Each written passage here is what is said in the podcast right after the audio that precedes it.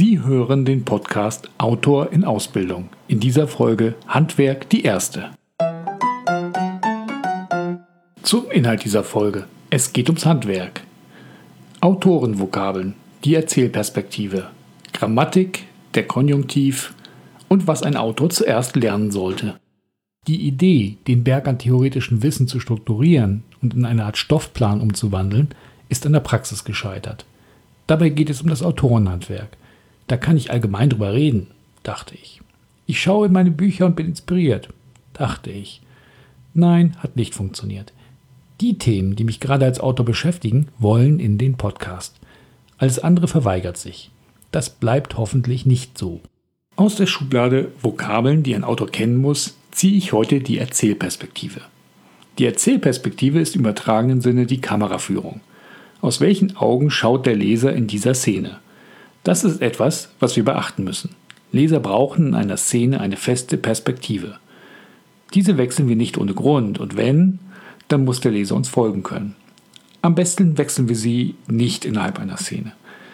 Meistens erzählen wir aus den Augen des Protagonisten oder des Antagonisten fast immer aus der Sicht der aktiven Person. Bei Takwa und Quinn gab es ein Beispiel für eine Ausnahme dieser Regel. Einer der beiden Protagonisten hat ein Hobby. Da es ein Cypher ist, sprengt die Erklärung den Rahmen. Sagen wir, er spielt Fußball.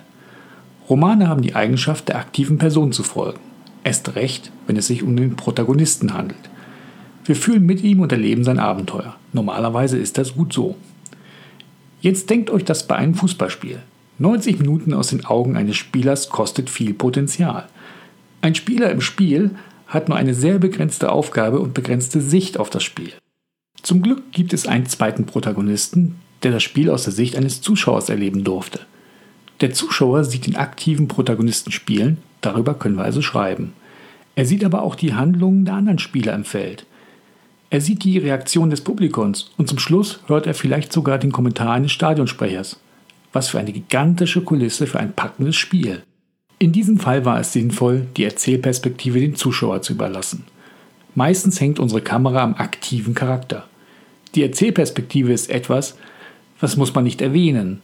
Der Leser muss immer klar erkennen können, aus welchen Augen er sieht. Aber auch hier keine Regel ohne Ausnahme. In einem Krimi schauen wir vielleicht mal aus den Augen eines Mörders, ohne zu wissen, dass es ein Mörder ist.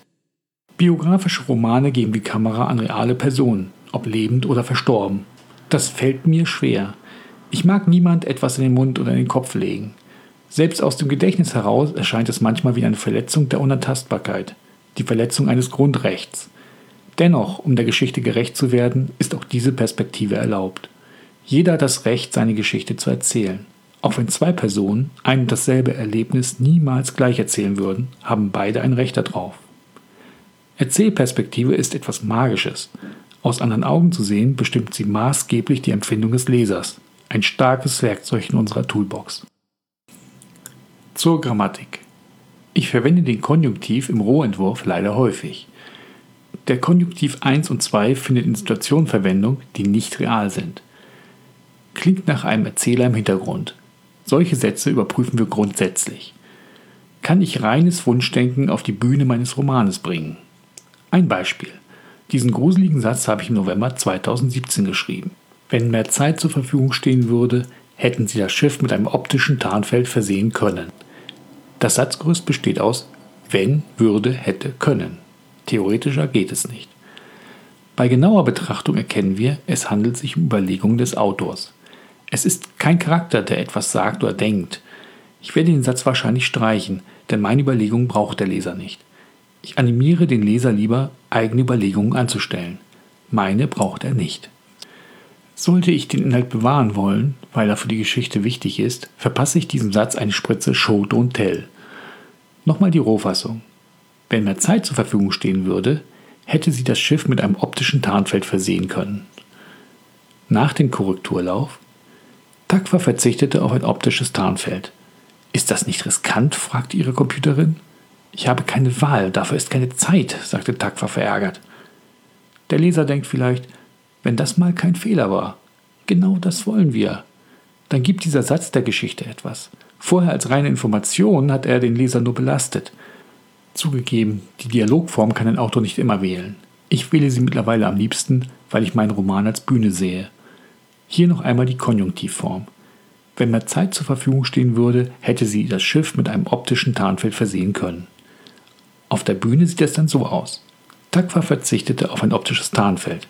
Ist das nicht riskant? fragte ihre Computerin. Ich habe keine Wahl, dafür ist keine Zeit, sagte Takwa verärgert. Ich habe nicht gesagt, dass der Konjunktiv immer schlecht ist. Für jedes meiner Beispiele gibt es Gegenbeispiele, die ebenfalls richtig sind.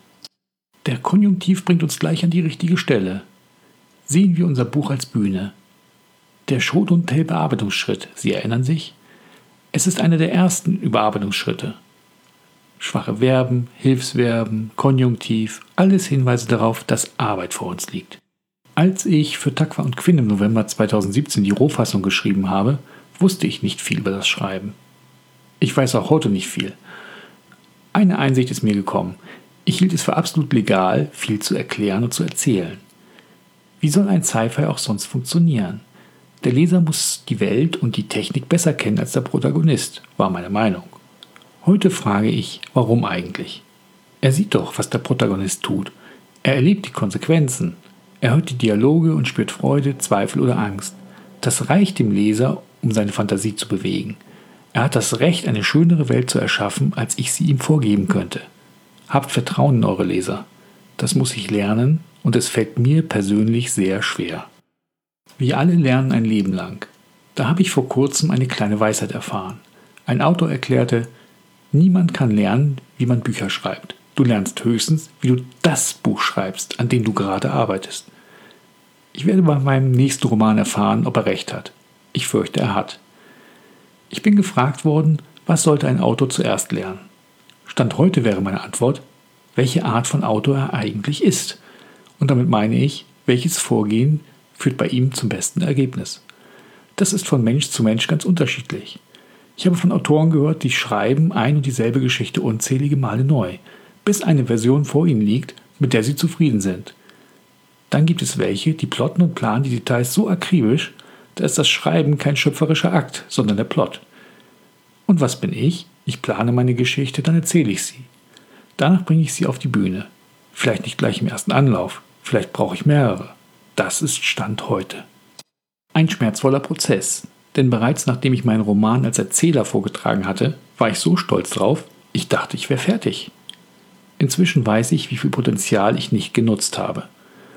Aber auch da stehe ich am Anfang. Ich lerne mich als Autor gerade kennen. Ich wünsche euch, dass ihr euch als Autor schnell findet. In der nächsten Folge gehen wir wieder auf das Handwerk ein. Wir machen das ähnlich wie heute. Es geht um Grundlagen unserer Arbeit. Also wieder ein Griff in die Vokabelschublade, ein Blick auf den Satzbau und wenn noch Zeit ist, fangen wir an, über das Thema Spannung zu sprechen. Ein Thema, was sich über diverse Podcasts ziehen wird. Erst einmal wünsche ich viel Spaß beim Schreiben. Sie hörten den Podcast Autor in Ausbildung, Episode 5. Handwerk die erste.